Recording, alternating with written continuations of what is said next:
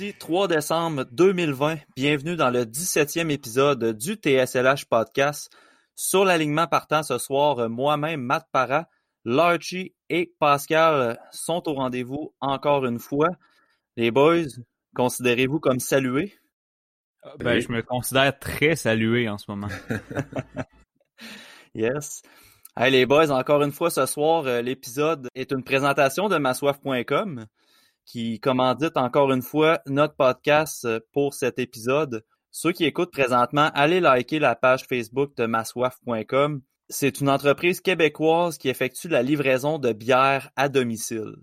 Donc, sur leur site web, vous pouvez faire une commande en ligne de toutes les bières de microbrasserie qui vous intéressent. Ils ont un inventaire assez fou. Je peux vous le confirmer pour avoir passé ma première commande avec eux. Le choix est là. La possibilité aussi de commander des produits, des, produits tels euh, du jerky ou des sortes de chips ou des ailes de poulet, n'importe quoi pour euh, votre partie personnelle en confinement. Massoif.com vous offre également ce service. Il offre aussi des boîtes cadeaux uniques à offrir euh, étant donné que le temps des fêtes approche. On sait qu'il n'y aura pas de rassemblement, mais si vous avez des commandes de bière à faire pour passer le temps des fêtes à regarder le championnat mondial junior, massoif.com, c'est votre entreprise. TSLH 2020 pour sauver 10% sur votre prochaine commande. On les remercie infiniment de commanditer notre podcast encore une fois aujourd'hui.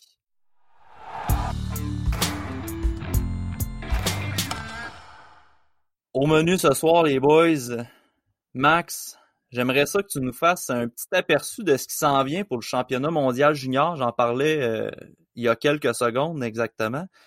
Du côté d'équipe Canada, parce que je crois que tu as concentré la majorité de tes visionnements ces temps-ci sur les scrimmages, les matchs hors concours qui se sont tenus récemment. Là, présentement, sont en pause à cause d'une éclosion de COVID. J'aimerais ça que tu nous partages euh, d'ici quelques minutes tes, tes, observations lors de ces matchs. Puis par la suite, on va discuter des espoirs du Canadien de Montréal, évidemment, qui était en action depuis notre dernier épisode. Puis à la fin, on va se concentrer sur un des termes qu'on va aborder de plus en plus au podcast, soit le repêchage 2021. Donc, oh Max, si tu veux lancer le bal avec le, le World Juniors, avec les performances au sein du camp d'équipe Canada, la parole est à toi, mon gars. Écoute, il y, aurait beaucoup de choses à dire. Euh, je me, j'ai, fait l'exercice de faire mon alignement le, le 23 novembre, soit le soir avant euh, les ben, le jour où il était censé avoir les premières coupures, mais là, le match a été annulé avec, à cause du cas de COVID, puis là, ça, les choses ont déboulé. Puis comme on sait, là, euh, il n'y a, plus d'activité euh, chez Équipe Canada Junior, c'est le confinement pour, euh, pour tout le monde.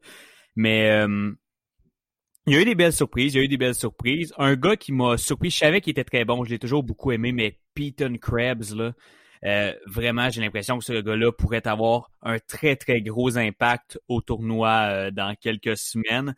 Euh, c'est un gars qui est tellement dynamique. il est beau à voir aller. Tu sais, le genre de... Un peu ce que fait que Tim, Tim est adoré. En, qui a, été adoré dans les derniers mois en vue du du dernier repêchage de la LNH. Ben, c'est le même genre de dynamisme qui fait que que Peyton Krebs est un joueur très, très, très beau à voir aller.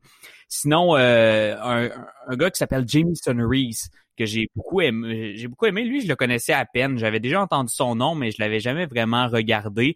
C'est un gars qui peut tout amener, qui amène de l'énergie, qui est capable d'amener de l'offensive. Il a marqué deux buts lors du deuxième match, si ma mémoire est bonne. Euh, capable de jouer sur le désavantage numérique, capable de prendre des mises au jeu.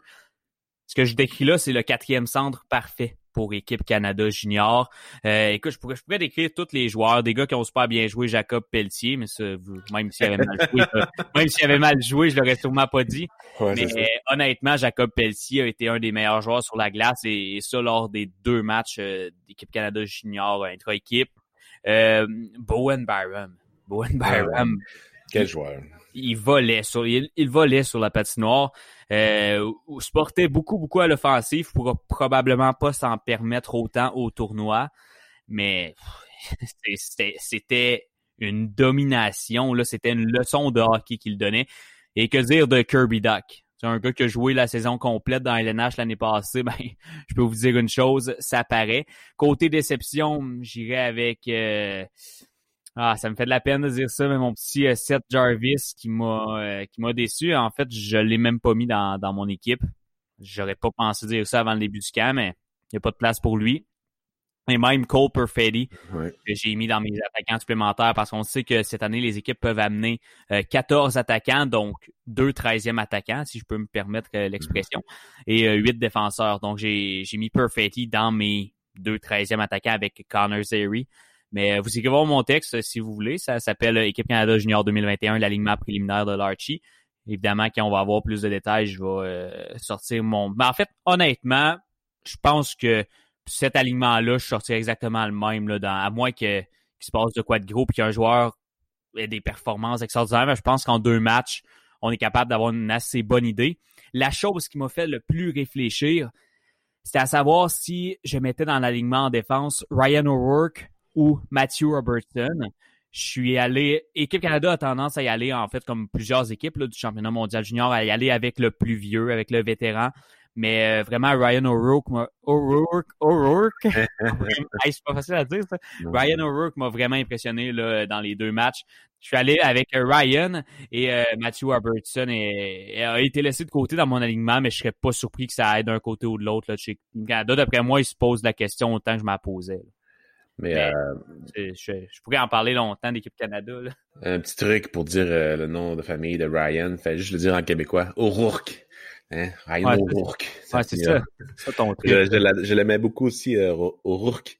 Durant mes tops, je le mettais tout le temps dans mon top 30 parce que c'est monsieur capitaine, sérieusement. Il peut tout faire puis il a du bon leadership. Mais pour revenir à Krebs, il est tellement passé sur le radar depuis sa sélection. Vraiment. En saison avant, avant le repêchage, il a été blessé, ça l'a fait dropper. Puis là, dans la, dernière saison, il a encore été blessé. Mais il, passe vraiment sous le radar. Puis c'est qu'un joueur de hockey. Tu le compares à Stutzel. Écoute, je pense qu'un entraîneur... Je comparais, le, dynamisme. Oui, oui, c'est correct. Pas les joueurs. C'est correct. Oh, non, ils sont pas, pas pareils, ça, je, suis au courant que tu sais. Mais euh, ce que, je pense qu'un entraîneur va mieux aimer Krebs que Stujel. Parce que Krebs, il, tellement complet. C'est en plus d'être capable d'être de, dominer offensivement, il peut tout faire la glace. Fait que, on peut rien dire à propos, de ce joueur-là. J'espère juste qu'il va se développer. Mais jusqu'à date, ça va quand même bien, je te dirais, au niveau de ses, habiletés. Euh, Qu'est-ce que je voudrais dire? Reese, euh, moi j'ai regardé juste deux périodes d'une game puis une période de l'autre parce que les, les heures, c'était pas, pas tout idéal pour moi. Mais euh, j'ai Reese a vraiment ressorti beaucoup, surtout au niveau de son euh, ben, il est un travaillant, Il, ressort super bien. Tu peux mettre n'importe où, puis il va, il va bien sortir. Jacob Pelletier, euh, il n'a pas autant ressorti pour moi. Je sais qu'il était bon, mais je l'ai pas vu, parce que j'ai peut-être pas été attentif pendant qu'il jouait. Là. Ça se peut très bien. Euh, au niveau de la danse défensive, comme tu disais, Bourne Byron, sérieusement, dans pas long, le Colorado vont être effrayants au niveau ah, défensive. Ça va même pas de classe. Ça va être dégueulasse, ça va être quelque chose, puis c'est bien correct, là, ça va vraiment être le fun à regarder jouer. Ensuite, euh, je suis quand même content de la tenue de Caden Goulet, Goulet, Goulet du Canadien de Montréal. Euh, je suis pas étonné qu'il possiblement va faire l'équipe. Je serais vraiment content parce que il y a personne qui a son style vraiment souvent dans son dans ce tournoi-là. Un gars physique avec une bonne mobilité, un bon shot. L'aspect physique est pas souvent priorisé pour le tournoi. Puis ça, ça amènerait un autre aspect. Puis je, pense qu'il pourrait vraiment bien se, se démarquer. Goulet, euh, je vais me permettre de dire que lors du premier match, je l'ai trouvé bon euh, dans, dans l'ensemble, mais il y a des décisions des fois que mm-hmm. c'était difficile au niveau de la prise de décision, mais le gars n'a pas joué au hockey dans un bon calibre, puis ça, c'est le cas de beaucoup des gars, en fait, de, pas mal tous les gars qui sont présents au camp, sauf ceux de la, la GMQ, là, puis euh, certains qui jouaient aux États-Unis, mais eux, ils n'ont même pas joué dans les matchs. Donc, euh, mais ouais, mais lors du deuxième match, j'ai déjà trouvé que ça s'était amélioré au niveau de la prise de décision. Euh, je vraiment, en fait, moi, je l'ai mis dans mon alignement, mais honnêtement, j'ai préféré au, non, j'ai préféré personne. On va laisser faire. O'Rourke.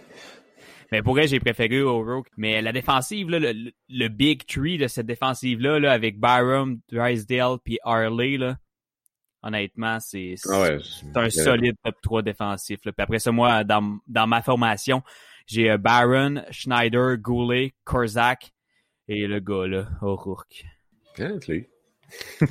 Mais non, mais pour vrai, la guerre défensive qui reste d'être solide. Puis une des, je dirais pas une surprise, mais un des gars qui m'intrigue là-dedans, en fait que j'ai hâte de plus voir jouer et que j'ai hâte de voir jouer au tournoi, c'est Justin Byron.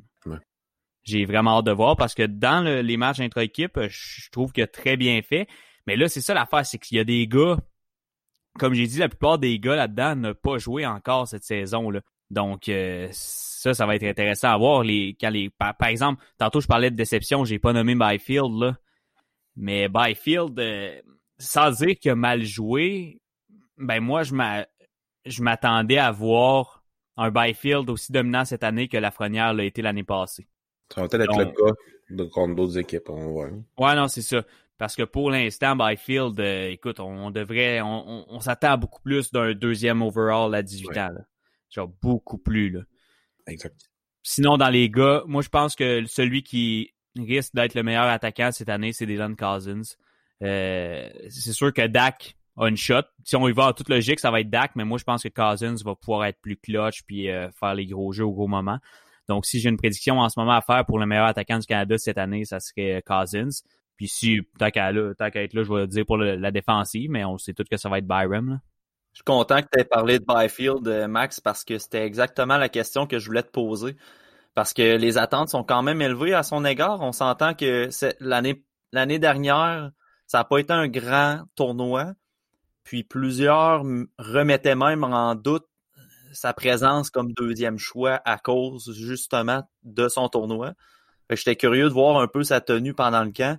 À ton avis, est-ce qu'on doit s'inquiéter pour Quentin Byfield au championnat mondial junior ou c'est juste une question d'adaptation puis le kid va être prêt pour le tournoi à ton avis? Ah, je suis pas inquiet en tout, honnêtement. Là. J'ai beaucoup regardé l'année passée parce que j'adorais le joueur. Et euh, je l'ai beaucoup défendu aussi quand il, y a, quand il y a eu le tournoi plus difficile. On avait juste à regarder le tournoi de Lafrenière à 17 ans.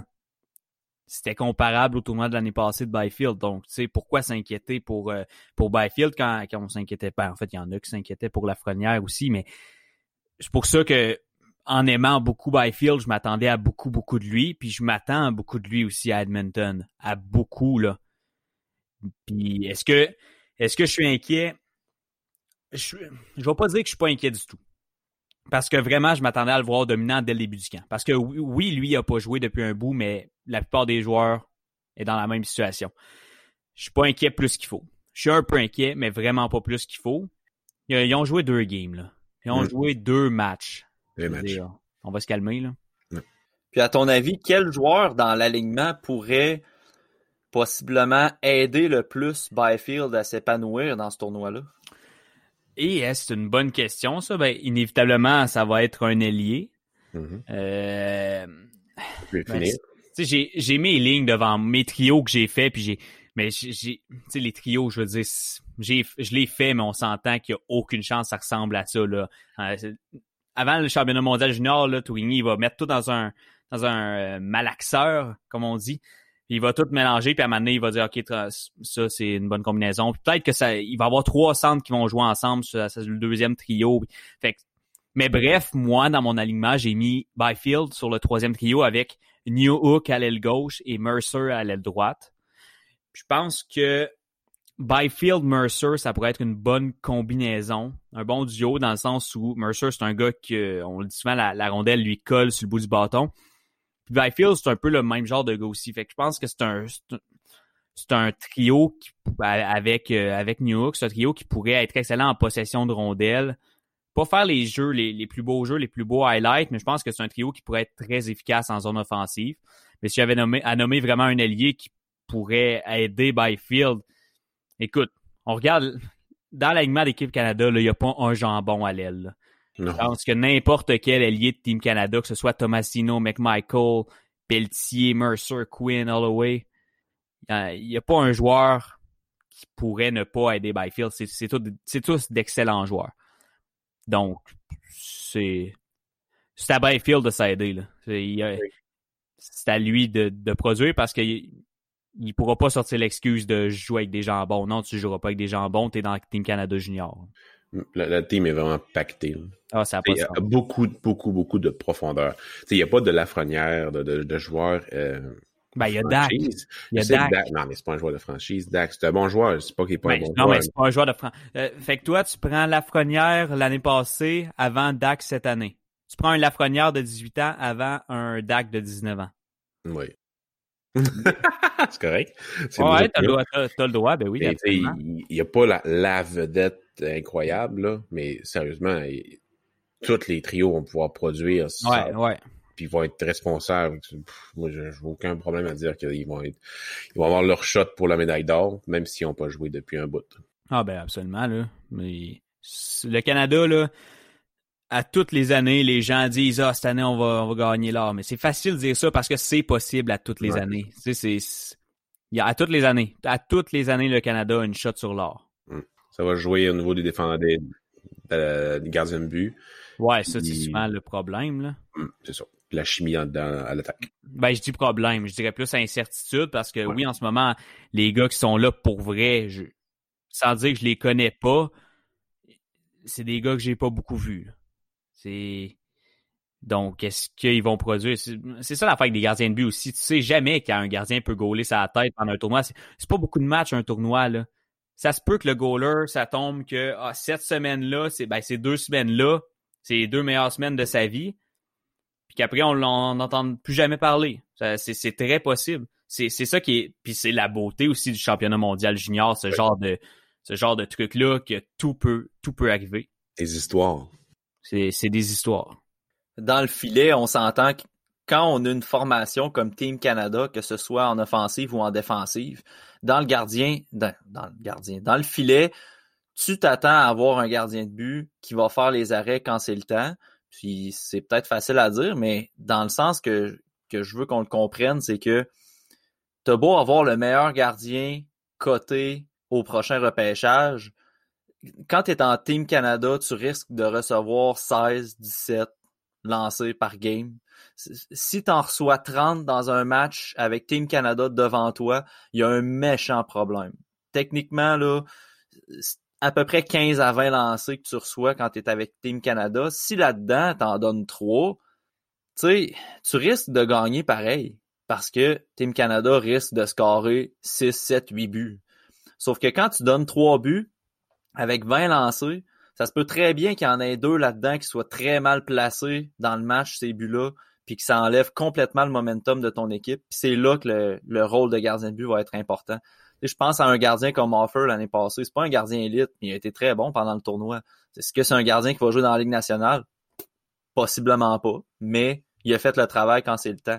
C'est un peu ça aussi, tu sais. Euh, comme tu dis, Max, les gardiens, souvent, on, se demande d'où ils sortent. D'où ils sortent ces gardiens-là? Ils vont-tu faire la Ligue nationale? Pour vrai, un gardien de but dans le championnat mondial junior avec Canada, tant que tu es capable de faire les arrêts quand c'est le temps, c'est pas mal juste ça qu'on te demande.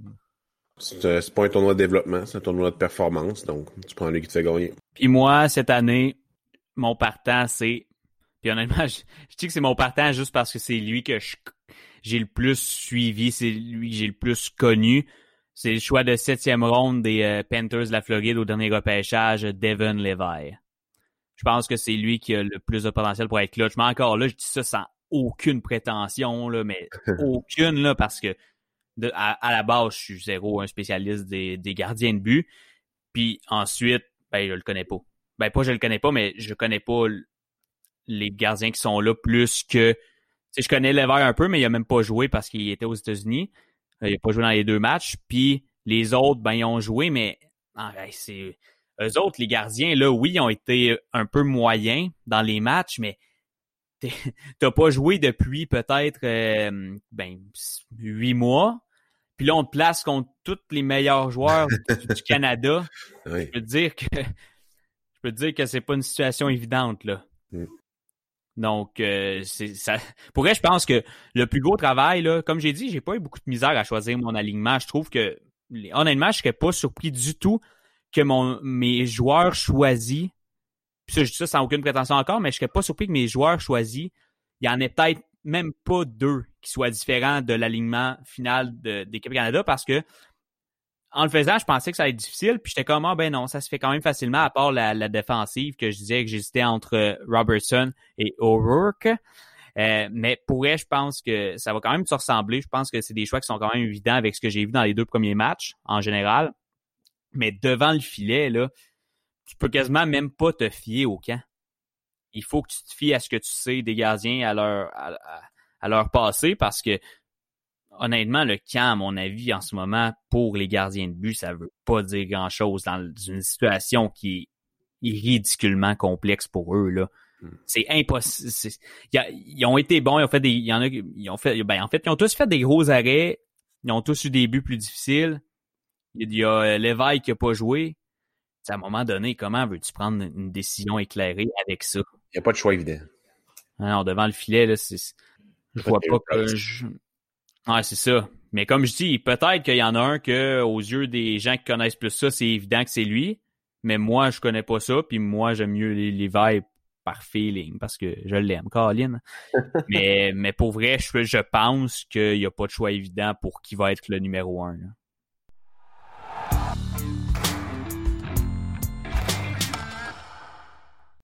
On va passer, messieurs, si vous le voulez bien, à la partie espoir du Canadien de Montréal. Bon, c'est là que je peux aller pisser.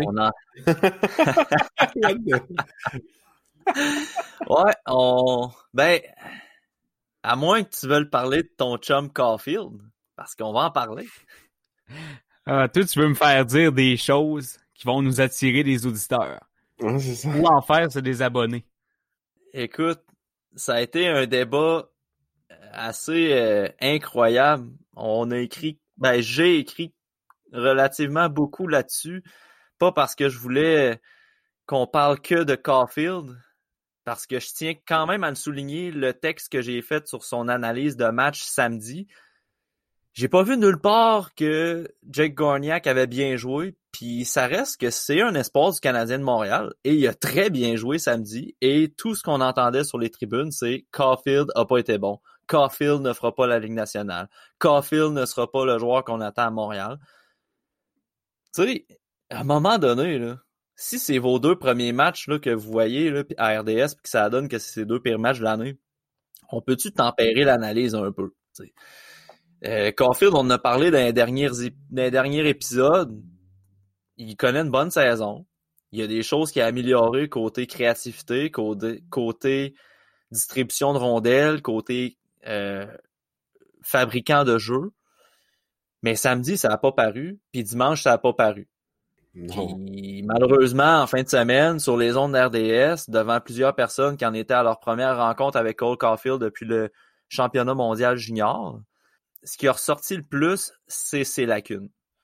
Puis c'est plate, mais ça a donné un peu de manger à ceux qui l'aiment pas ou ceux qui aiment un peu réduire euh, la qualité des espoirs chez le Canadien, mais reste que faut, faut pas capoter non plus. Puis, en tout cas, les gens l'ont vu le match.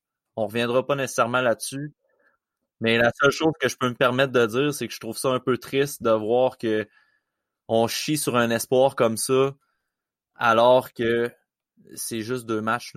J'ai jamais vu un espoir, même Lafrenière, j'ai jamais vu un espoir connaître zéro mauvais match dans une saison. Jamais. Mais par exemple, je suis quasiment content qu'il n'ait pas scoré 6 euh, buts dans ces deux matchs-là parce que mm. je, pense que ça aurait été encore pire à long terme. Ça. Ah, mais ça, c'est exactement ce que j'abordais dans un texte. Cet espoir-là est tellement polarisé, puis Kotkaniemi, c'était la même chose. Puis du moment qu'il y a un choix de première ronde à Montréal, c'est exactement ça. Là. Même Dorninder, tu sais, tout le monde, ils, disent Lidstrom pour dire que telle partie de son jeu, il ressemble à Lidstrom. Paf, c'est Lidstrom. Mais non, mais calmez-vous donc, maudit. Maudit. Non, c'est ça. Tu sais, t'as raison, Max, si Caulfield avait scoré 6 buts, mm. Euh, on voulait même pas, on n'aurait même pas voulu qu'il termine la saison à NCAA. On aurait voulu qu'il soit du euh, du 9 partant, même pas sur le quatrième trio. Là. Il aurait été sur les, un des trois premiers trios de Montréal dès le lancement de la saison 2021, dans le discours des gens, s'il avait scoré six buts dans la fin de semaine. Il n'y a pas de place. Mais c'est ça qui arrive un peu quand tu donnes la tribune à ben, est-ce que je peux dire son nom? Monsieur Flynn, qui l'échangeait comme Pamieri à à date limite des transactions euh, pour essayer de faire. Euh, en tout cas, tu sais, quand tu donnes de la tribune à ce genre de gars-là qui a jamais vu un joueur sauf au championnat du monde junior, que l'année passée fait n'a pas super été bon, c'est pas super été bon, pas été super bon. Euh, c'est sûr que lui, tout ce qu'il va faire, c'est ah ah ah ah, j'avais dit qu'il était pas bon, ah, j'avais dit, je l'avais dit, là il va faire juste parler de ça, mais il, il, la regarde pas jouer, il est pas payé pour regarder les joueurs en dehors de ce qu'il fait à l'écran. Tu faut juste pas s'attarder à ce que ce genre de personne-là dit, parce qu'à un on va juste, on va juste avoir des hypes et des gros lots. Puis là, ben, là, c'était un gros lot. Ben, c'est ça, Montréal. ouais, la tribune est donnée pas de temps aux personnes qui regardent. Ben oui, oui, les médias, les, les médias ont certainement un, rôle à jouer, mais les partisans, euh, ils, oh n'ont pas besoin non plus tant que ça de l'aide des médias pour euh, pour pas voir clair sur un joueur. Là. Mais tout le monde a sa part de, de, ah ouais. sa part de, de, choses. bref, je trouve ça plate aussi ceux qui sont mis sur un pédestal trop vite puis qui sont mis dans dans, dans, la caisse euh, en arrière du char euh, trop rapidement aussi. C'est en tout cas. C'est pour ça que c'est important de s'informer surtout sur lockey.com parce qu'on offre des non, mais tu sais, on, va se donner un peu de brag là, quand même. Là, on, on essaie d'analyser les espoirs du mieux qu'on peut, puis de façon la plus réaliste possible. Fait que si Caulfield n'a pas un bon match, on va le dire. Si Kotkaniemi n'a pas un bon match, on va le dire. Puis s'il y a un bon match, on va le dire aussi. Au même titre que j'ai parlé de Jake Gorniak dans mon article, que moi, personnellement, c'était la première fois que je le voyais à l'œuvre. J'ai bien aimé ce qu'il a offert je m'avancerai pas non plus sur, est-ce que c'est un gars qui va endosser un rôle euh, sur le quatrième trio un jour. Je l'ai vu une fois, là. Je l'ai vu une fois, puis je, je chiale sur le monde qui font une évaluation de Caulfield en deux matchs. Je ferai certainement pas une évaluation de Gornak sur un match, mais j'ai vraiment apprécié son implication physique. Puis en plus, le fait qu'il était tout le temps dans le trafic, ben, ça y a mérité un but, justement. Puis il a vu beaucoup, beaucoup de temps de jeu. En fin de match, là, c'était pas Caulfield qu'on voyait, c'était Gorniak. Puis c'est drôle, quand Gorniak a pas de temps de jeu, ben là, c'est de la faute du coach. Puis quand Caulfield joue pas, c'est de la faute du coach. Fait que, tu sais, en tout cas. Fait que... Très rapide, Gorniak. Oui, oui, puis très impliqué aussi. J'ai vraiment aimé ça. Je vais probablement le re-regarder parce que c'est ça, c'était la première fois que je le voyais à l'œuvre. Donc en regardant Caulfield, euh, je, vais, euh, je vais me concentrer aussi sur lui, j'ai bien aimé. Euh, chez les autres espoirs du Canadien de Montréal, j'aimerais ça qu'on parle un peu d'un. J'ai publié un texte cette semaine sur mon classement personnel des espoirs du CH que j'ai regardé jouer jusqu'ici. Puis j'aimerais ça qu'on parle du numéro 1, Sean Farrell. Quel début de saison. C'est assez incroyable. Puis sincèrement, tu sais, euh, on voit beaucoup d'highlights de lui parce qu'il remplit le net, il fait des passes, il, est très impliqué, mais tu sais, pour avoir regardé des matchs complets de lui, il, est, vraiment solide. Puis, tu sais, euh, en début d'année, je pense, j'avais une discussion avec euh, Simon Servant, puis je crois que c'était avec lui. Puis je me questionnais sur sa capacité justement de remplir le net à Star que Brendan Brisson et Sam Colangelo étaient partis. Puis finalement, Farrell n'a pas besoin d'eux autres. Il, est amplement capable de fournir de l'offensive par lui-même, puis il est capable de fournir de l'offensive à ses coéquipiers aussi de la façon qu'il joue. Il joue avec une très bonne équipe. Et euh, à chaque année, le, style de Chicago a des, des joueurs incroyables. Puis Sean Farrell, moi aussi, je pensais que c'est. Ben, probablement, on n'est pas les seuls qui le pensaient, vu qu'il était repêché en quatrième monde. Il se faisait beaucoup aider par ses coéquipiers, mais là, c'est lui qui dirige le jeu quand il est là. Fait il y a le 24 aussi, je me rappelle jamais de son nom, son, son nom, ce qui est compliqué, là, Samo, quelque chose de même. Là. Samoskevich, qui joue au centre parfois avec Farrell aussi. sérieusement, à, regarder, ce gars-là. Mais Sean Farrell, euh, ce qui est vraiment le fun de regarder avec lui, c'est que ben, il est bon dans les trois zones toujours impliqué dans les trois zones. J'aimerais ça qu'il soit un peu plus euh, explosif. Sa mobilité, euh, tu sais, c'est un bon patineur. Il est plaisant à regarder jouer, mais il est zéro explosif. Je ne pas assez explosif. sais, pour aller au niveau plus haut, ça va falloir que ce soit réglé. Mais sinon, dans USHL, là, j'aime pas ça quand le monde ils dise il, il domine, il est, trop, il est trop bon pour ce niveau-là. Oui, il produit vraiment beaucoup, mais où tu veux qu'il joue il il peut pas jouer ailleurs. il pourrait jouer dans la LHMQ comme il a été en 2017, un choix de 14e tour des Foreurs de Val d'Or. Ça serait vraiment le fun, mais euh, est-ce que vous jouez en ce moment? Ben, on, ça, là, on est en pause de Noël. On laisse aux joueurs se retourner dans leur famille pour, euh, pour le temps des fêtes. Mais oui, on a joué, c'est un succès. On va, on, on, va en parler d'ailleurs. on va en parler plus tard. Et non, je parle, faut, faut comme profiter du fait qu'il il joue, puis en plus, en ce moment, il, se pratique, ben, il se pratique. Il essaie de développer beaucoup son, son, jeu, son jeu sans la rondelle. C'est pas négatif qu'il domine autant offensivement, c'est juste un plus. Fait que, moi, j'ai pas de problème avec ça. J'aurais aimé ça que ce soit dans la euh, NCAA, mais on verra l'année prochaine. Je pense que dans son développement, une chose qu'il va devoir se concentrer, c'est de respecter un peu la game dans le sens positionnement. Tu sais, euh, on en parlait, Pascal, quand on l'observait. Il joue à l'aile, parfois au centre, mais quand il joue à l'aile, sincèrement, on dirait qu'il joue au centre. Il court partout. Il court partout. Il est pas inefficace défensivement, mais côté positionnement, là, euh, ça va être ça va être quelque chose à travailler, à mon avis.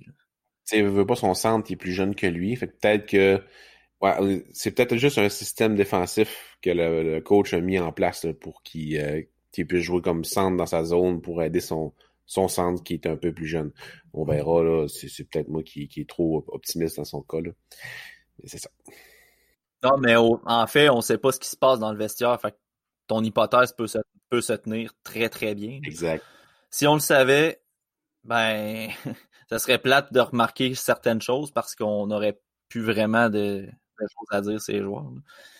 Euh, J'aimerais ça également vous parler d'un autre espoir du Canadien de Montréal qui performe très bien ces temps-ci. Je sais pas, Pascal, si tu as eu le temps de le regarder, Max aussi, je ne crois pas par contre, à moins que je ne m'abuse. Son nom, c'est Jacob Dobesch. Ah, moi, ça me tente même pas. moi, j'ai pris le temps pas mal parce que. Il, est, comment, il est comment à sec? aïe, aïe, aïe. Premièrement, ce n'est pas le prochain Dominique Hachek. On va mettre ça de côté tout de suite.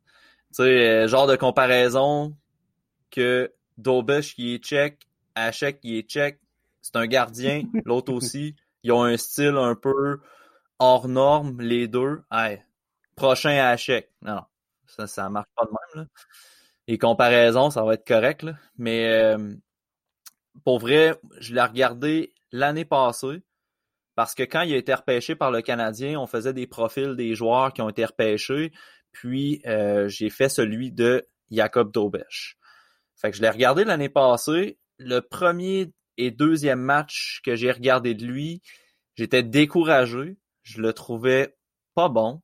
Je le trouvais toujours trop creux dans son, demi-cercle.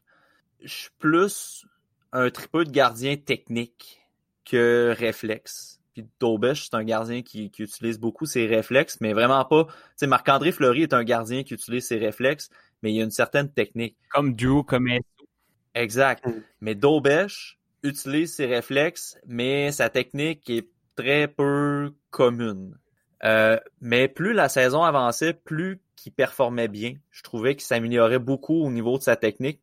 Ses déplacements, il était souvent hors position, par contre souvent il glissait puis il se retrouvait complètement en dehors de son demi-cercle. Fait c'est sûr que ça, ces lacunes-là, je les ai identifiées l'année passée dans ces matchs.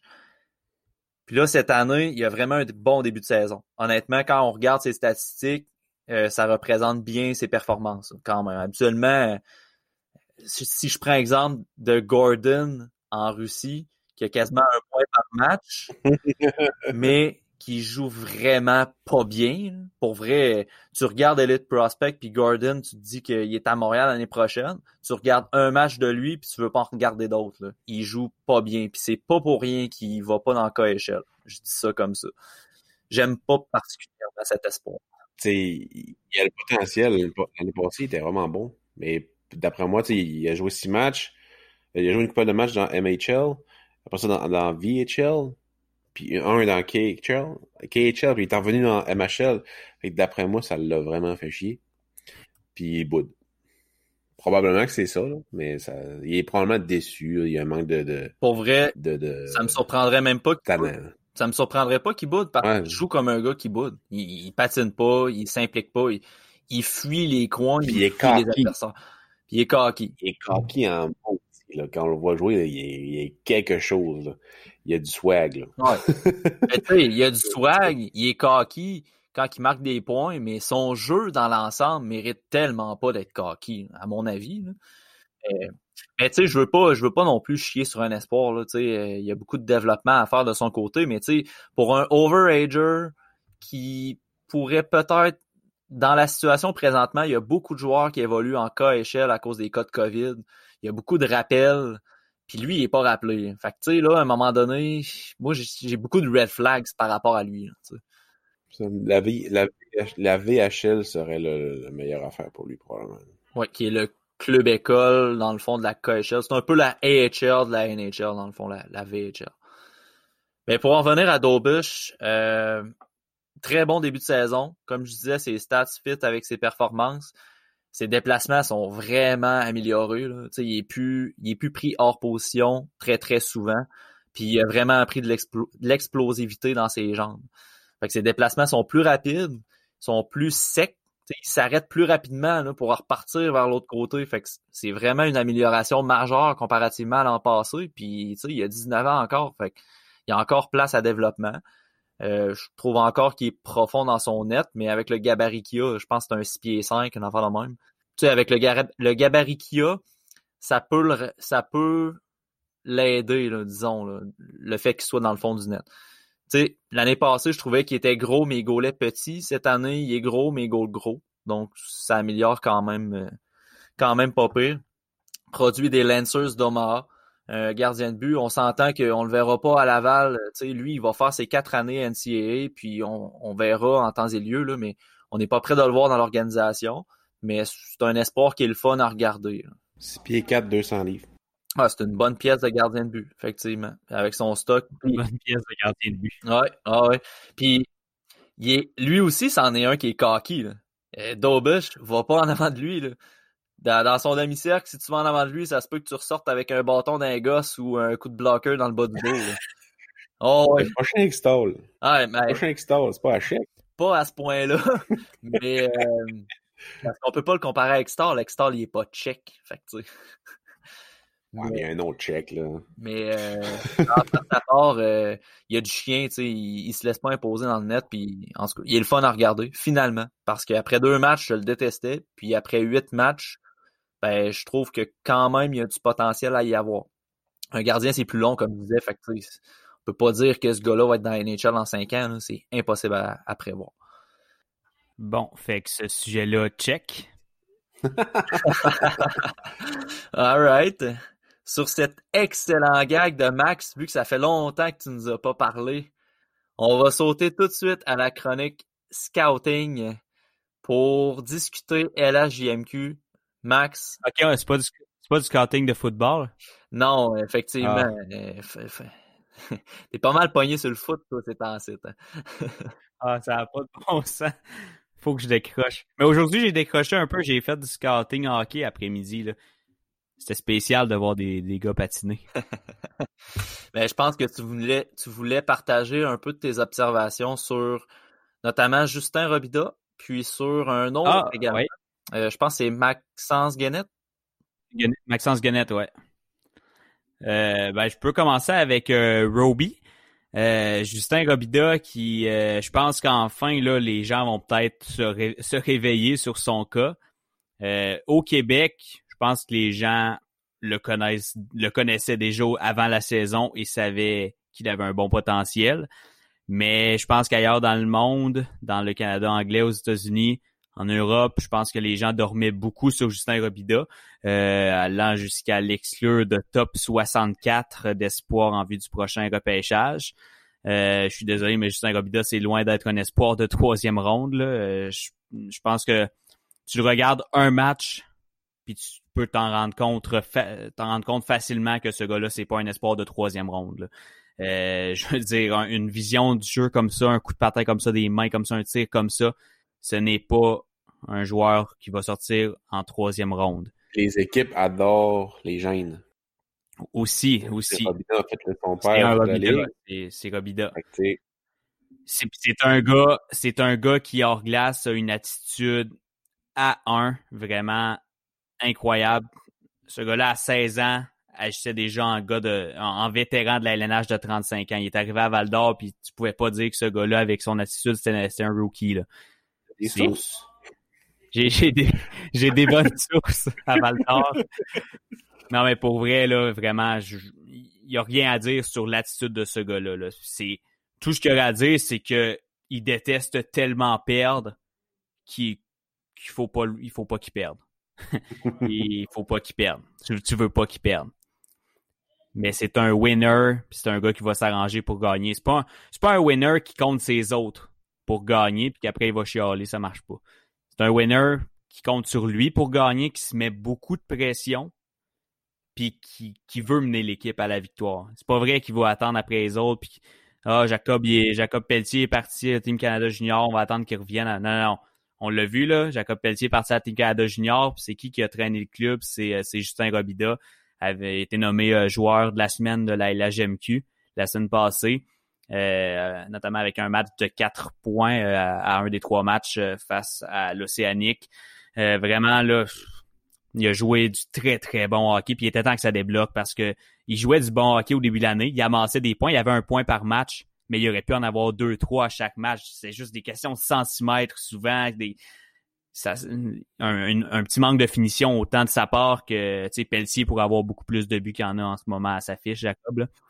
Mais là, dans les trois derniers matchs, ça a fonctionné, puis ça fonctionnait, puis la POC rentrait.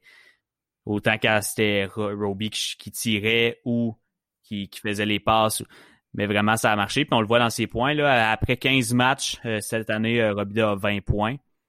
Donc, euh, c'est une bonne moyenne là, de points par match. Puis, je vous laisserai, je pense, vous l'avez regardé les deux un petit peu, Robida, cette année? Oui, pendant que je regardais, au fond, je me suis concentré sur ses défenseurs cette année. Puis quand j'ai regardé Béliveau, c'est-tu Béliveau? Il joue pas. Il a-tu joué contre. Euh, non. Ben oui, les... Euh, ben Béliveau, les trois derniers matchs de Rimouski, c'était contre euh, les Foreurs. Ok, ouais, c'est ça. Ben, avec Béliveau, puis je pense euh, Nose aussi. Non, c'était contre les Saguenay. Ouais, c'est ça. Contre ouais, Béliveau.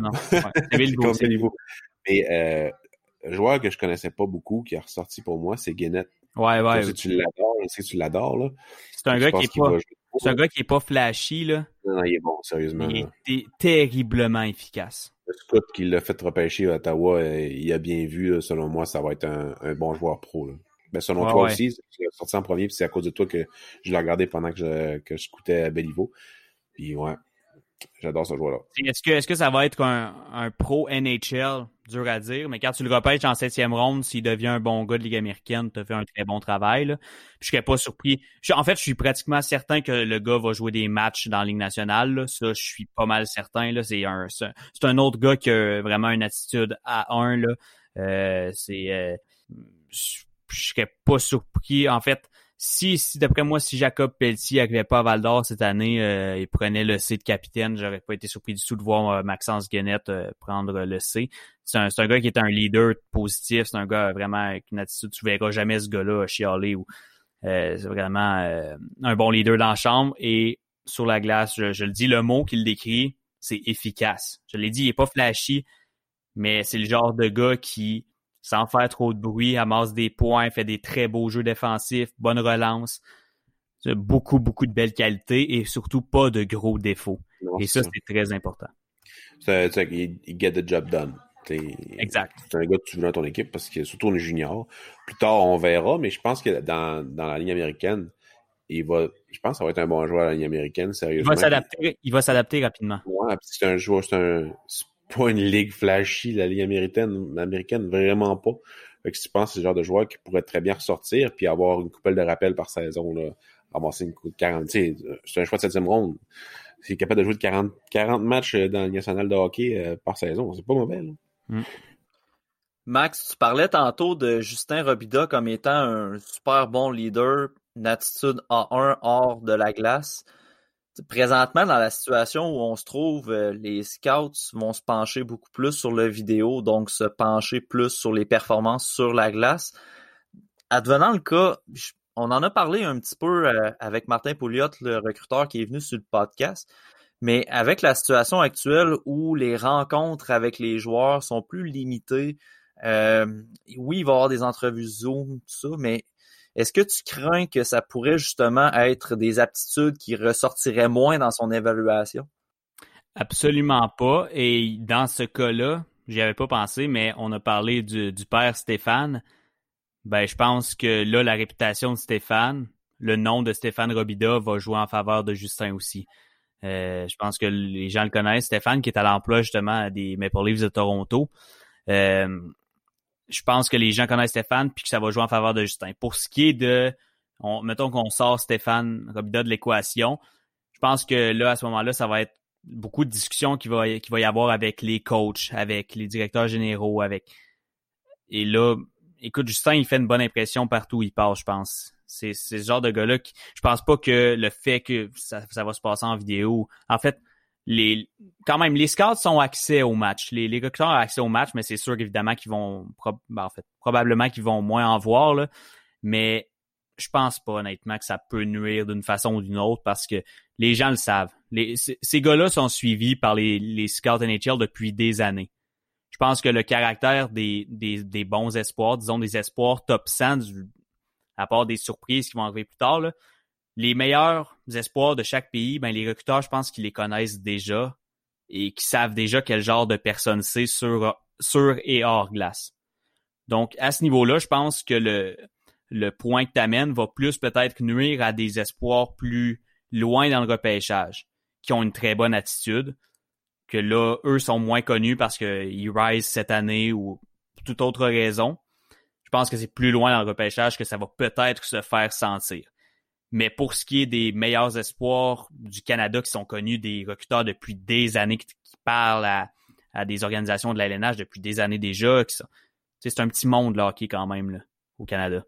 Donc, je pense pas que ça va, ça va nuire à des espoirs qui étaient bien classés déjà dans les dernières années. Puis en contrepartie, Robida joue.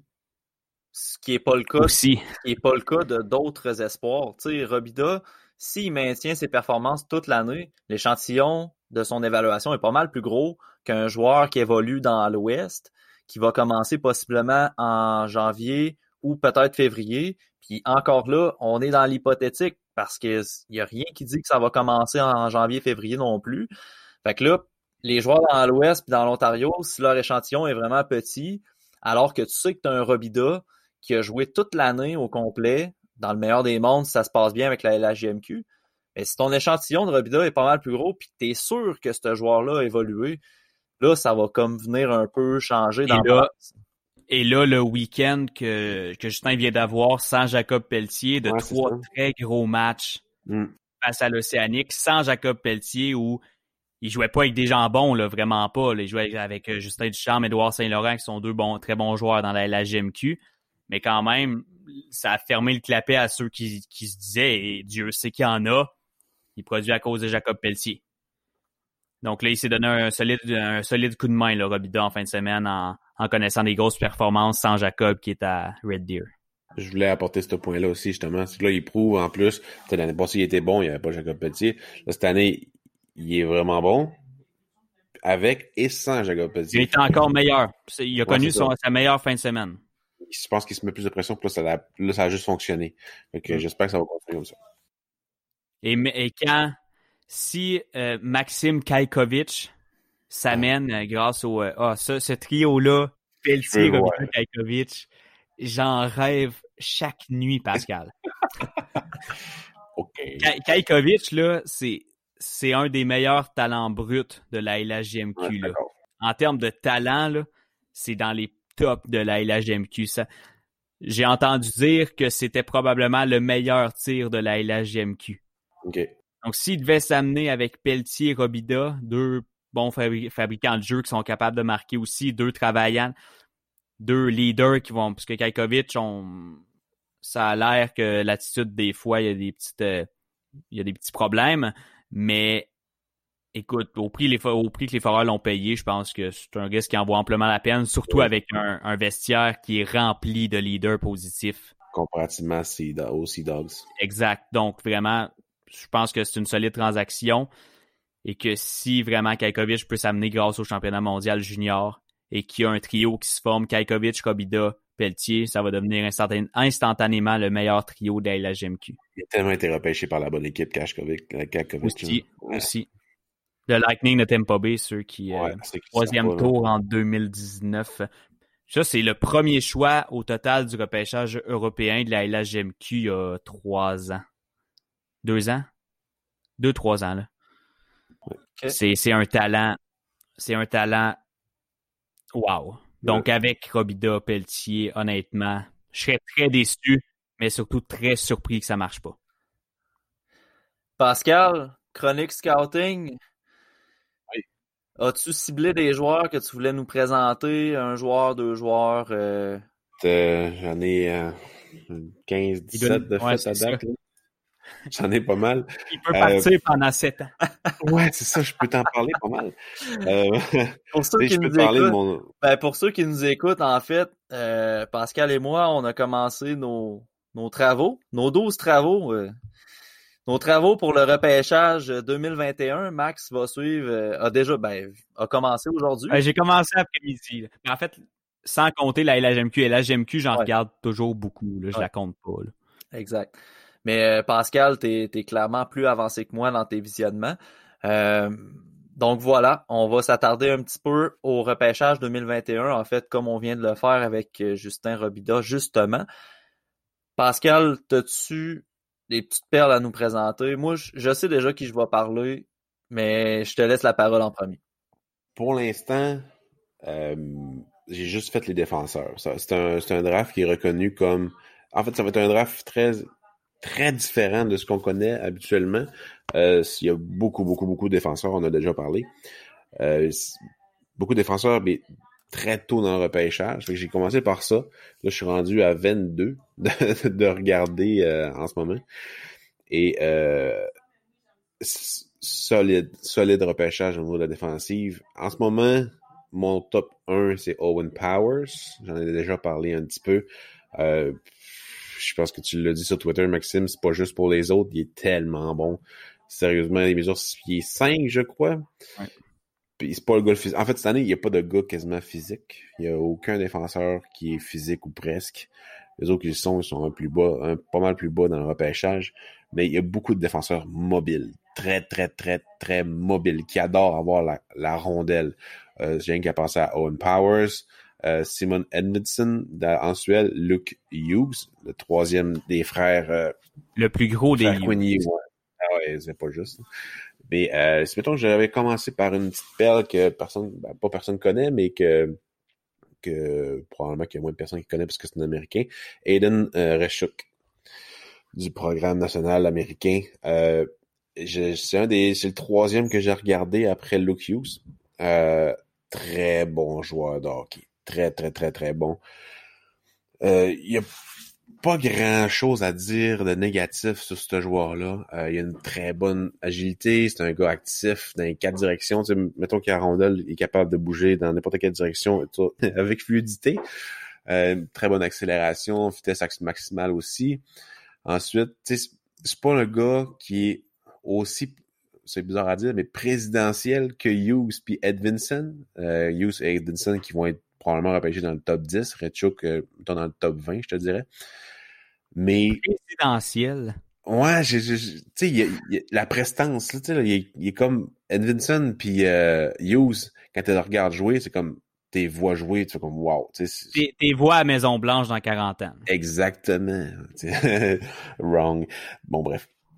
Mais, je mettrais euh, Hughes, aussi. Euh, dans, ta catégorie présidentielle, je mettrais Shaika aussi on part un trend. les, défenseurs, les, défenseurs les plus présidentiels du repêchage 2020. Bref, je ne sais pas comment dire. Le pire, c'est que c'est ça que j'ai marqué dans mes notes. Euh, c'est le premier défenseur que j'ai regardé qui avait un bon lancer. Parce que Hughes et Vinson n'ont pas des bons lancers, c'est des distributeurs de rondelles.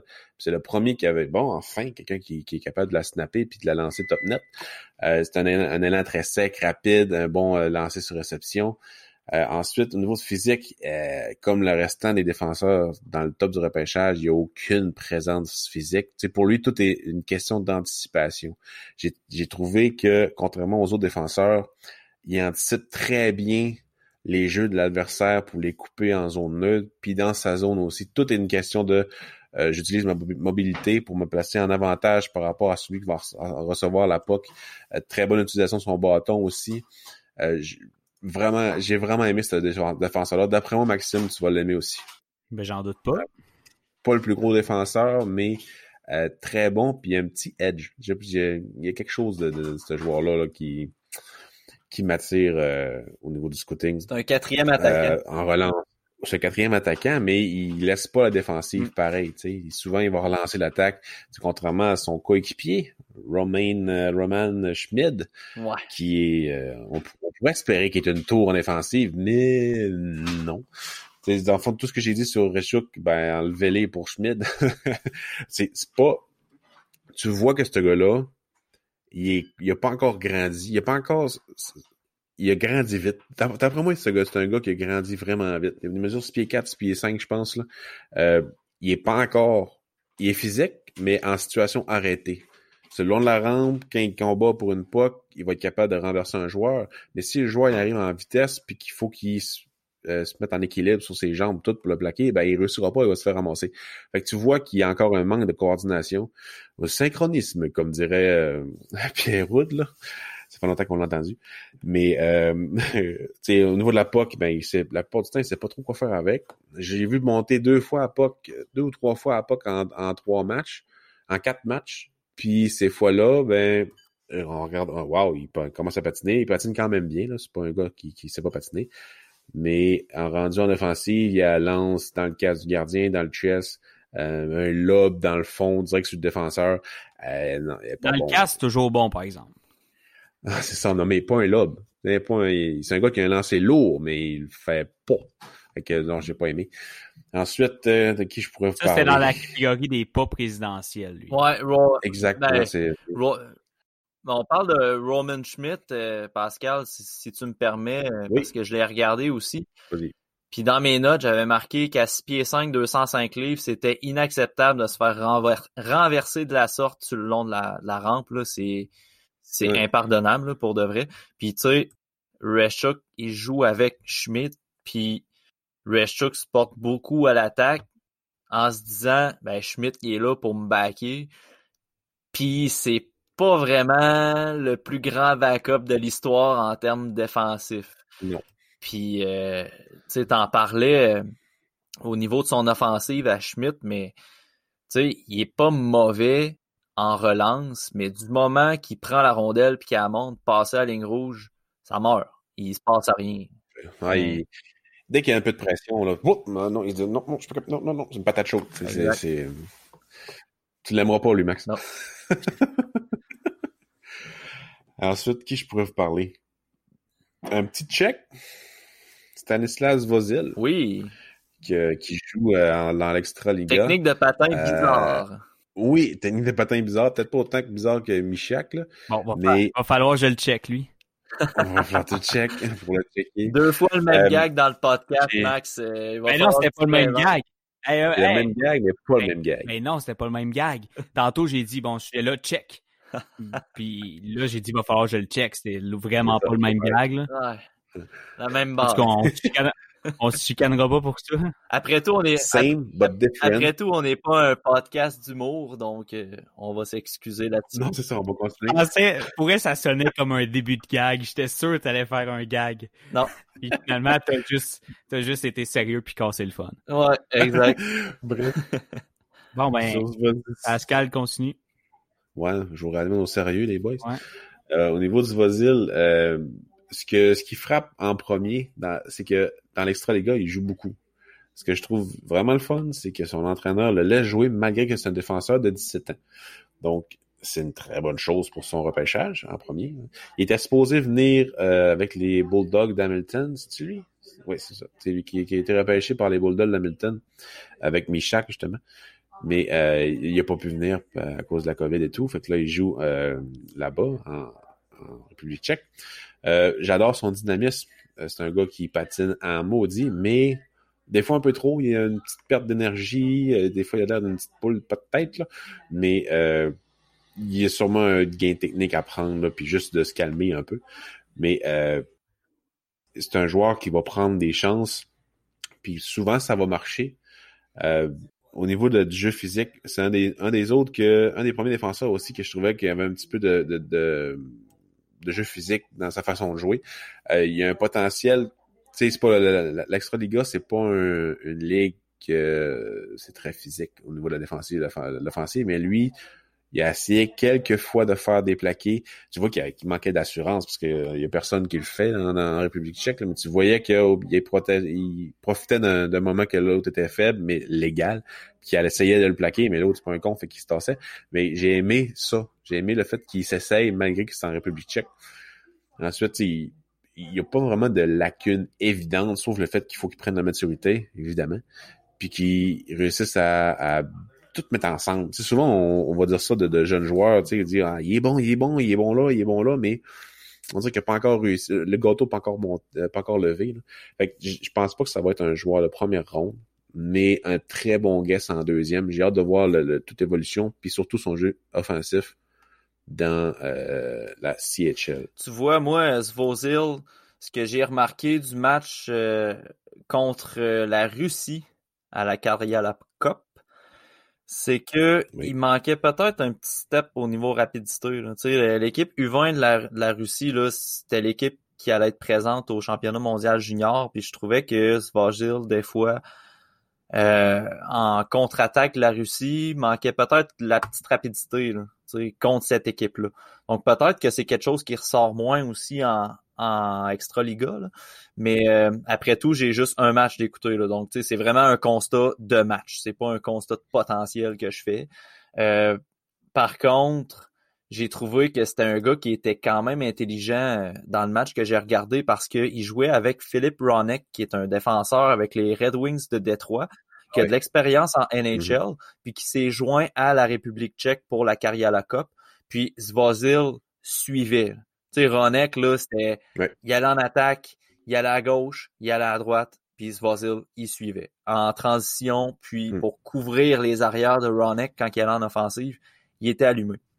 Donc. Il y a une bonne, une bonne conscience de où, ce qui est, où qui doit être dans un système. Oui, exact. Donc, c'est pour ça que, tu sais, c'est sûr, encore là, je ne veux pas m'avancer sur son potentiel, je l'ai probablement moins vu que toi, mais je trouvais que quand tu développes une belle chimie avec un défenseur qui a de l'expérience en Ligue nationale, c'est déjà de bon augure quand même. Tu es capable de suivre la game à 17 ans.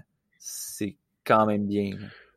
Il va être assez haut dans mon classement de défenseur, selon moi. Je, l'ai vraiment aimé. Puis je me suis trompé, c'est pas lui qui a été repêché par les Bulldogs de Hamilton dans la CHL, c'est Artyom Glusnikov. Il va jouer toute l'année en, République tchèque. C'est bien, comme ça il va jouer contre des hommes. Mais bref, euh, je, l'aime bien, ce gars-là. ça va être un bon joueur, selon moi. Moi, les boys, j'aimerais ça vous parler d'un joueur qui était ciblé comme étant le tout premier choix du repêchage 2021 l'année passée. En début d'année, l'année passée, euh, il y a toujours un trend en début d'année pour, euh, mettons, euh, derrière pour la frenière. ces fameux, ces fameux hashtags-là sur les réseaux sociaux.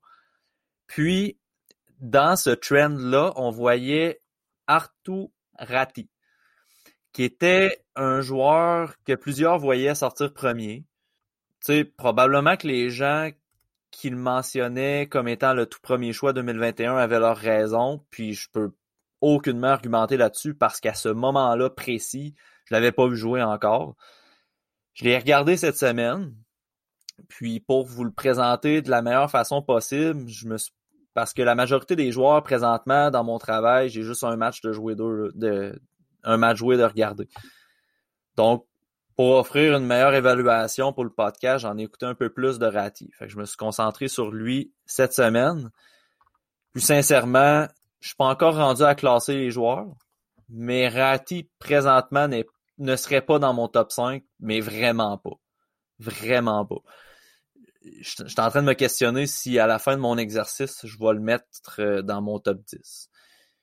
Moi, je vous cacherai pas qu'un joueur qui tape sans arrêt sur la patinoire pour avoir des passes. Ça me purge sans bon sens. Sérieusement, je l'écoutais, là, puis après cinq minutes de jeu, à le voir aller, j'étais découragé. C'est tout le temps, à toutes les présences. Il exige tout le temps la rondelle euh, de ses coéquipiers, puis quand il l'a pas, il est fâché. Ça, en partant, moi, ça me, titille un peu, puis c'est pas une attitude que je vois d'un premier choix, parce que ce gars-là, je le rappelle, il était classé premier. Là. Puis c'est pas une attitude qui me plaît vraiment beaucoup. Un peu comme Gunler. Il est tellement droppé, puis c'est un peu à cause de ça. Fait que probablement qu'il va dropper si c'est ça. Mais j'ai pas encore commencé à le regarder jouer, j'ai pas encore commencé les attaquants, sauf mettons par euh, scouting indirect, mettons ce qu'on veut. Je me concentre sur un joueur puis j'envoie un autre jouer. Ça. Donc, je l'ai pas vu. Mieux ouais, je l'ai pas vu jouer, mais pour vrai, je pense que j'ai même pas vu un commentaire positif sur lui depuis le début. Non, moi non plus. Je pense, je, pense que j'ai vu que du négatif. Ben, écoute. Même Jokin Novalainen, qui adore les Finlandais parce que c'est un Finlandais, a rien dit de positif. Puis je suis quand même content parce que indirectement, je, je l'avais vu un peu qu'il y avait des commentaires négatifs. Fait que je me disais, bon, ben, il sera pas il sera pas premier, parce que ça s'enligne pour être un défenseur, le, premier choix cette année. Mais je pensais pas que les commentaires allaient au sens où ce qui pourrait sortir en dehors du top 10 pour vrai. Puis quand je l'ai regardé jouer, j'ai tellement compris. Tu sais, moi, ce que j'ai remarqué, j'ai regardé deux matchs de lui. J'ai regardé un match en Liga, puis j'ai regardé un match dans les U20. Enfin, je me suis dit, mon échantillon est petit, mais je vais aller chercher deux calibres différents pour voir comment il se débrouille dans chacun des calibres. En U20, il était pas bon. Je l'ai pas trouvé bon. Je me suis dit, en Liga, il va peut-être s'ajuster parce que je le trouvais pas bon, mais tu sais, c'est plate à dire là, comme ça. Mais je le mettons, je le trouvais moins bon parce que il, il était super explosif, il était très rapide. Puis parfois, j'avais l'impression que justement, ça lui nuisait. Euh, je trouvais, je trouvais là que sur la relance, mettons que la rondelle était dans le fond de la zone, puis que le défenseur était prêt à faire sa sortie de zone. Ratti, tu voyais, il faisait une grande banane, bien rapide, puis il allait se garrocher sur le joueur qui, qui, qui portait la rondelle en tapant sa glace pour avoir une passe. Mais tu sais, quand tu veux une passe, va pas te garrocher sur ton coéquipier. Démarque-toi, tu sais. Et des fois, j'avais l'impression qu'elle allait rentrer dedans, sincèrement. J'ai, dans son virage pour repartir en attaque, Ratti, je croyais toujours qu'il allait rentrer dans son coéquipier. C'était particulier, honnêtement. Euh, c'est le premier que je vois faire ça. Puis je me disais, bon, c'est peut-être parce qu'il y a trop d'espace. Puis avec moins d'espace, il va, euh, plus performer, disons. Parce qu'il y a quand même des bonnes mains. Là, il y a des bonnes mains. Il y a un bon coup de patin. Mais son intelligence sur la glace, j'ai trouvé que c'était limité au sens où les passes sais, une passe à palette cross ice, il en fait très peu, puis des passes pour faire des jeux, il en fait très peu. Ce qu'il fait souvent, c'est je garde la rondelle longtemps, je fais 3-4 déjoues, je déjoue un joueur, puis je laisse la rondelle en arrière à, mon, coéquipier qui arrive. Puis ça, c'est des séquences qu'on voyait très, très, très souvent. Très souvent. Fait que tu quand ta créativité puis tes habiletés de fabricant de jeu, c'est de déjouer tout le monde puis de laisser la rondelle en arrière, me questionnais un peu sur ses capacités à faire des passes. Puis en Liga, il n'y avait pas l'espace pour faire ça. Il n'y avait pas l'espace pour garder la rondelle, puis déjouer tout le monde, pour filer la rondelle en arrière à son coéquipier. Il n'y avait pas d'espace pour le faire, puis il n'en faisait pas de jeu. Il faisait pas des, passes très, très efficaces. C'est des systèmes vraiment défensifs dans la, la Liga junior, puis dans la Liga. c'est sûr que s'il manque un peu de, de, de, vision offensive pour se démarquer, ça va être difficile. J'ai hâte de voir cette année, euh, ça, ça va revenir dans l'ordre après Noël. C'était très difficile. Tu sais, je, le disais, c'est un gars qui est explosif, mais en Liga, il l'était pas pantoute. Là. Il se faisait rattraper dans son accélération. C'était quelque chose que chez les U20, ça paraissait pas. Mais en Liga, puis le match que j'ai regardé, je tiens à dire que c'était contre les Pélicans. C'était contre l'équipe Ilonen. qui est pas une bonne formation ben ben. Puis il y avait de la misère à se démarquer côté rapidité. Là. Il se faisait rattraper vraiment beaucoup. Euh, Ratti, chez les U20, était employé au centre, mais je l'aimerais mieux à l'aile parce qu'il court moins partout, il respecte plus le système, puis défensivement, ça l'aide beaucoup de jouer à l'aile, de ce que j'ai pu remarquer. Mais pour vrai, j'ai été, euh, j'ai été déçu. J'ai été vraiment déçu de cet espoir-là. Puis je me limiterai pas dans mon analyse avec deux matchs. On s'entend. Je vais continuer de le regarder. Je vais espérer qu'il se développe. Mais le step entre le U20 et la Liga a pas été réussi pour Ratti. De ce que je, de ce que j'observe présentement. Si je pouvais euh, m'avancer sur d'autres joueurs, je passerais sur euh, les joueurs de la JMQ, trois défenseurs, j'ai regardé dans la JMQ en euh, Isaac Bellivo, Evan Noss, puis euh, c'est qui le troisième? Why not? Cameron Why not? J'ai adoré Why not. Sérieusement, là. J'ai vraiment aimé son calme, sa glace, le fait qu'il est bon dans toute situation. J'ai pas vu de gros défauts, sérieusement, comme tu, tu, décrivais Gannett tantôt, j'avais l'impression que tu que tu euh, décrivais Why Not, contrairement à Isaac Bellivo, que j'ai pas vraiment aimé en le regardant jouer. J'ai trouvé qu'il était bon en défensive pour mettre la, rondelle en sécurité rapidement quand il y a de la pression qui arrive. Mais il manque de, constance dans cette habilité-là. Ça arrive pas à tous les matchs. Quand il contre une, bonne équipe qui apporte de la pression rapidement sur les défenseurs, il y a de la misère, le petit Béliveau. L'année passée, il a été très productif, mais là, bon, c'était une des meilleures équipes offensives, avec la frenière et tout, que c'est ça, ça aide, là. cette année, ça va un peu moins bien, malgré le fait qu'il y ait euh, Zachary Bolduc.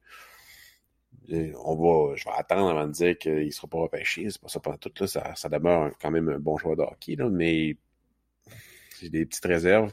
Puis Nos, ben, euh, au niveau, si je compare Nos puis euh, Why Not, je prendrais Why Not avant. Nas, il a, bon, il a probablement un meilleur potentiel offensif, mais à cause de son dynamisme et son physique. Mais je trouvais que des fois que il prenait trop de chance, surtout dans sa zone. Il y a une petite tendance à, à vouloir éviter la pression euh, en faisant une feinte. pas tellement la bonne idée euh, en de ton net ou en arrière de ton, de ton filet. Fait que grosso modo, c'est ce que j'ai à dire au niveau des trois défenseurs. Je sais pas toi, Max, ce serait quoi ton opinion? Nas, je l'aime beaucoup. Euh, c'est un gars qui, je, ben, je pense que le bien dit, il a quand même un bon potentiel, autant défensivement, mais offensivement aussi, honnêtement, il est solide. Why not, je l'ai moins vu. Euh, en fait, pour ne pas dire je l'ai pas vu cette année, là, je l'ai pas, je l'ai pas regardé du tout. Mais Nos, pour vrai, c'est un. Je l'avais aimé l'année passée euh, quand il jouait aux States. Puis même si ça n'a pas super bien été, ben, en fait, c'était correct, c'était correct pour lui. Mais cette année, vraiment, là, il fait un gros travail là, avec les remparts. Et Béliveau, euh, même l'année passée, j'avais des doutes sur son jeu. Euh, j'ai jamais vraiment beaucoup trippé sur Béliveau, mais les stats étaient là, puis ça, on peut pas y enlever. Là, les stats étaient là, puis pour être là, euh, il, était là. là C'était du solide. mais dès que Justin Bergeron était arrivé, on avait déjà vu une grosse baisse au niveau des stats. T'sais, il était là, les stats étaient là, puis je veux pas mettre tout le crédit sur les autres joueurs, parce que si tu amasses les points, tu les amasses. Mais je pense que c'est un bon exemple d'un gars qui a profité beaucoup des bons joueurs qui l'entouraient. Ça, comme je dis, j'y enlève rien, mais on voit cette année que c'est plus difficile dans une équipe plus faible. Ouais. Puis, je, suis honnêtement, je l'ai même pas vu. En fait, il a, il a joué contre les Foreurs, puis j'aurais quasiment même pas pu dire qu'il a joué. Ouais, ça, il était un peu visible. J'ai regardé euh, C'est sûr que les Foreurs, c'est une grosse machine de hockey aussi en ce moment. ouais, ouais c'est pas, pas évident, surtout sans ton meilleur joueur euh, qui est Bolduc. Là.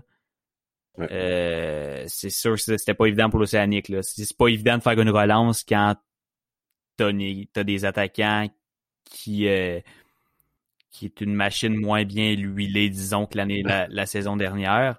Je pense qu'il manquait Coxed aussi en fin de semaine.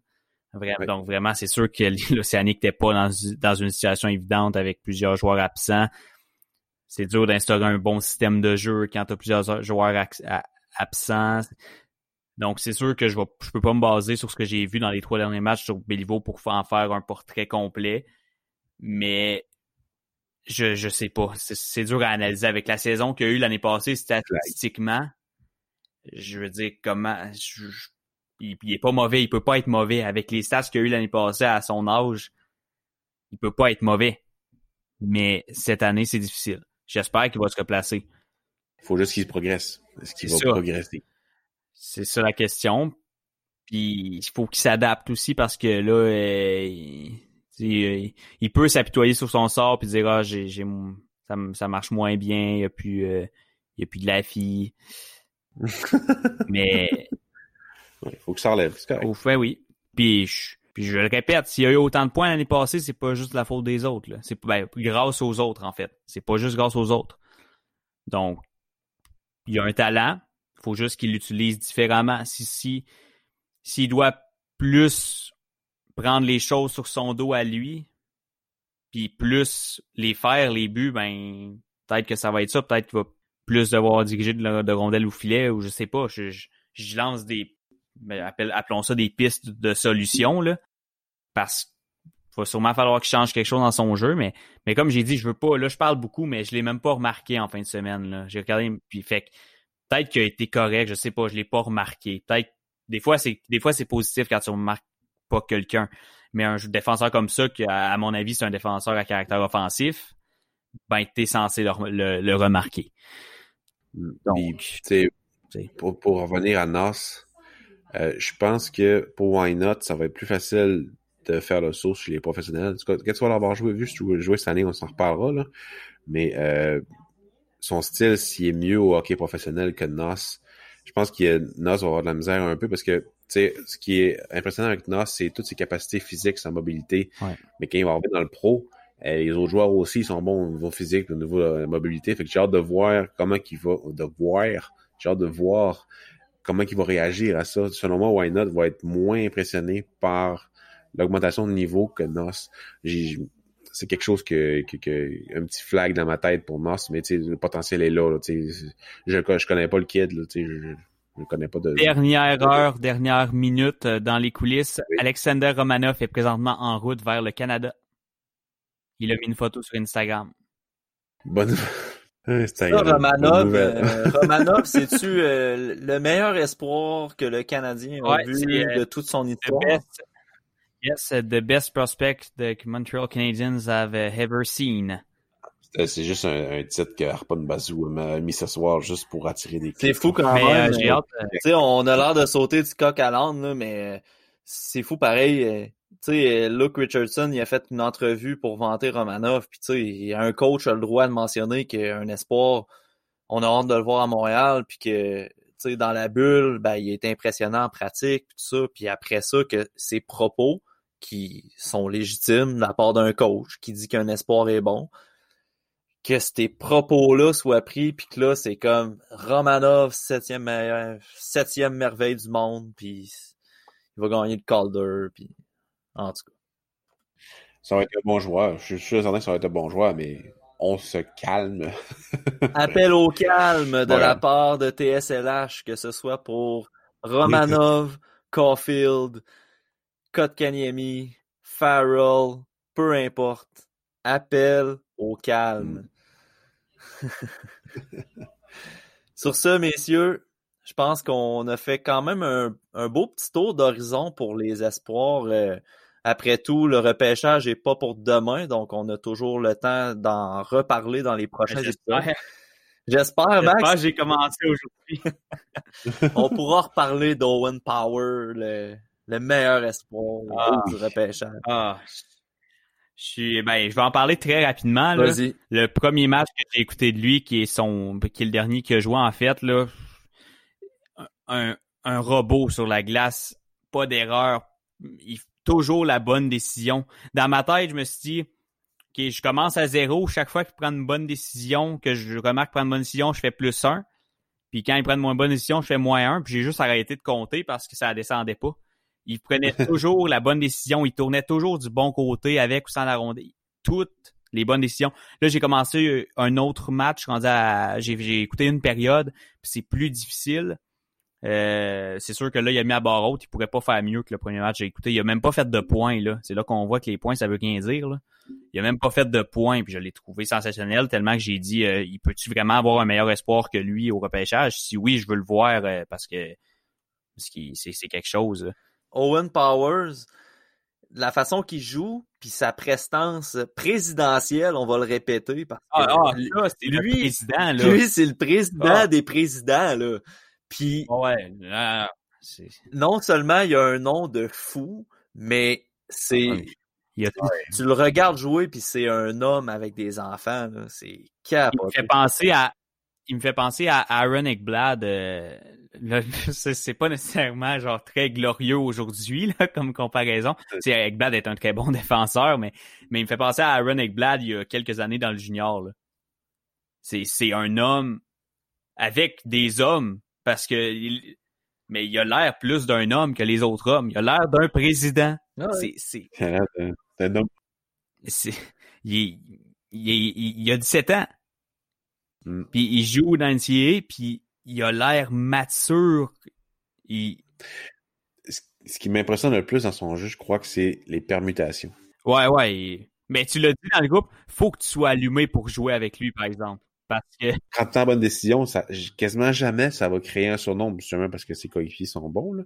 Mais ça m'impressionne euh, qu'il ait le goût de faire ça à son âge. Souvent, t'as l'impression, c'est rare, mais j'ai dit souvent, c'est rare, mais des fois, t'as l'impression qu'il s'en vient dans le trouble. Parce, même pas parce qu'il a pris une bonne, une mauvaise décision, parce que comment que le jeu s'est dessiné, il est dans le trouble. Mais ben, Krim, toutes les fois dans le match que j'ai écouté, il a été en mesure de se sortir du trouble, puis même de, de, de faire que son équipe gardait la possession de la rondelle. Ou du moins dans, que l'autre équipe avait pas de chance. Des fois, c'était juste impossible qu'il remette la, que son équipe conserve la rondelle. Mais jamais c'est arrivé qu'il a mis son équipe dans le trouble. Jamais, pas une fois. Puis il joue beaucoup, là. C'est pas un gars qui a joué 8. Tu sais, c'est facile pour faire. Ben, facile. Quand tu joues 8 minutes par game, c'est plus facile de pas commettre d'erreurs que quand t'en joues 25-30. D'accord avec ça. Power, Power joue 25 minutes par game à 17 ans dans la NCAA. c'est quelque chose. C'est quelque chose. J'adorais Sanderson, j'adore Sanderson, ben Power, c'est une version de hmm. luxe de Sanderson. Là. Je le prends avant Drysdale, je pense, aussi. Ah ben oui, ouais. Ben moi, je prends Sanderson avant Drysdale. Donc, euh. Euh... Mais non, non, puis j'ai hâte de voir euh, Brett Clark, là. C'est ça son nom, Brett Clark? Ouais. Brent Clark. Ouais, c'est ça. Brent Clark. Ouais. Brent Clark, c'est ça, Brent Clark. Brett Clark, c'est Brett Clark, c'est... Euh, Brett Clark. C'est un ancien. Ouais. mais euh, Carson Lambos aussi, d'après moi, tu vas l'aimer. Euh, ouais, probablement. Mais ouais, c'est une grosse année de défenseur cette année. Ça n'a pas de bon sens. Présentement, Brent Clark n'a pas commencé à jouer. C'est ça. J'ai hâte de voir. Si on le regarde, ça va être des matchs de l'année passée. Mais. Pas Brent Clark, son nom. C'est quoi son nom? Ben oui, Brent. Brent. Parce que c'est un, un, DT à la fin, genre. Brent Clark. Puis, euh, Clark, mais je le trouve pas sur Elite Prospect. Pour vrai, Clark, euh, il va falloir regarder des matchs de l'année passée, mais cette année, il n'a pas encore joué, donc ah. l'évolution, on peut pas vraiment la cibler. Mais à mon avis, présentement, alors qu'on se parle, Owen Powers, c'est le premier choix pour le repêchage 2021. Pour ceux qui veulent aller voir, là, Brent Clark, c'est B-R-A-N-D-T. Ouais. J'ai eu de la misère, mais je pense que je prends Powers avant Sider, mais pas avant. Ouais, Power, Power c'est pas compliqué pour moi. Peu importe ce qui va arriver des autres joueurs, là, je m'en fous, là, puis je dis ça live, il sort pas de mon top 3. Ah, non, je pense pas non plus. Je peux pas sortir. Les... Je, peux pas croire qu'il y ait qu'il y ait trois meilleurs joueurs que lui. C'est Je le prends avec Byram aussi, je pense. Si on regarde les derniers repêchages. Là. Si on close notre épisode rapidement là-dessus, euh, je sais qu'on a discuté pas mal sur Twitter avec euh, avec Simon Servant que je mentionnais tantôt, puis avec Simon Saint-Laurent aussi. Mais euh, tu sais, as commencé un peu, Max, fait que tu peux, répondre si tu veux, là, même si ton échantillon est pas élevé. Mais mettons, toi, Pascal, euh, tu sais, Owen Power, c'est pas mal unanimement le meilleur défenseur présentement qu'on a pu observer si on exclut Brent Clark parce qu'il a pas commencé à jouer. Je pense qu'on est assez unanime là-dessus. Mais toi, ton meilleur attaquant à date dans le repêchage 2021, tu mettrais qui? Euh, que j'ai vu. Écoute, il y en a beaucoup qui mettent Kent Johnson. Euh, pour les shots que je l'ai vus en regardant Owen Powers, euh, j'ai pas aimé. Je, il est bon, il est vraiment dynamique, il essaye plein d'affaires, un gars qui a 17 ans. sais, offensivement parlant, tu fais comme wow, ce gars-là, il a un talent fou, mais ça marche pas tout le temps, ça, ça m'énerve un peu.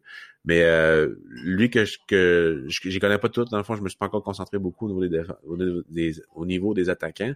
Mais un que le monde va aimer cette année, que d'après moi tu aimes beaucoup, Matt, c'est euh, William Eklund qui joue dans la oui. SHL en Suède, en Suède, qui joue avec Alexander Holtz et qui est merveilleux offensivement. Ah, Il y a des lacunes, mais il tout qu'un joueur de hockey.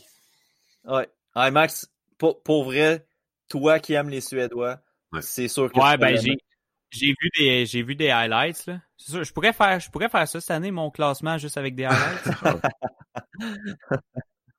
ça dérange personne. Je pas le seul. Non, je serais pas le seul en effet. Non, mais pour vrai, j'ai vu des highlights avec Lune, puis en effet, c'est un gars. Puis même, je, je, euh, ouais, je pense que j'étais allé écouter un match aussi, au moins une période, en tout cas. Mais non, je l'avais beaucoup aimé. Mais tu sais, je, je, pourrais dire, je pourrais pas dire que c'est lui mon meilleur attaquant parce que je les ai pas, euh, j'en ai pas vu vraiment d'autres là. Donc oui, c'est mon meilleur parce que c'est pas mal le seul que j'ai regardé. Là. À part, j'ai regardé ceux de la LHMQ. Ouais. D'ailleurs, c'est vrai, j'étais censé sortir un classement. Moi, des, des joueurs de la LHMQ. ah, Caroline, hein? Ça, le maudit football. Écris-nous ça euh, cette semaine, puis pour le prochain épisode, on, on en discutera ah de ton, ton ranking de la LHJMQ.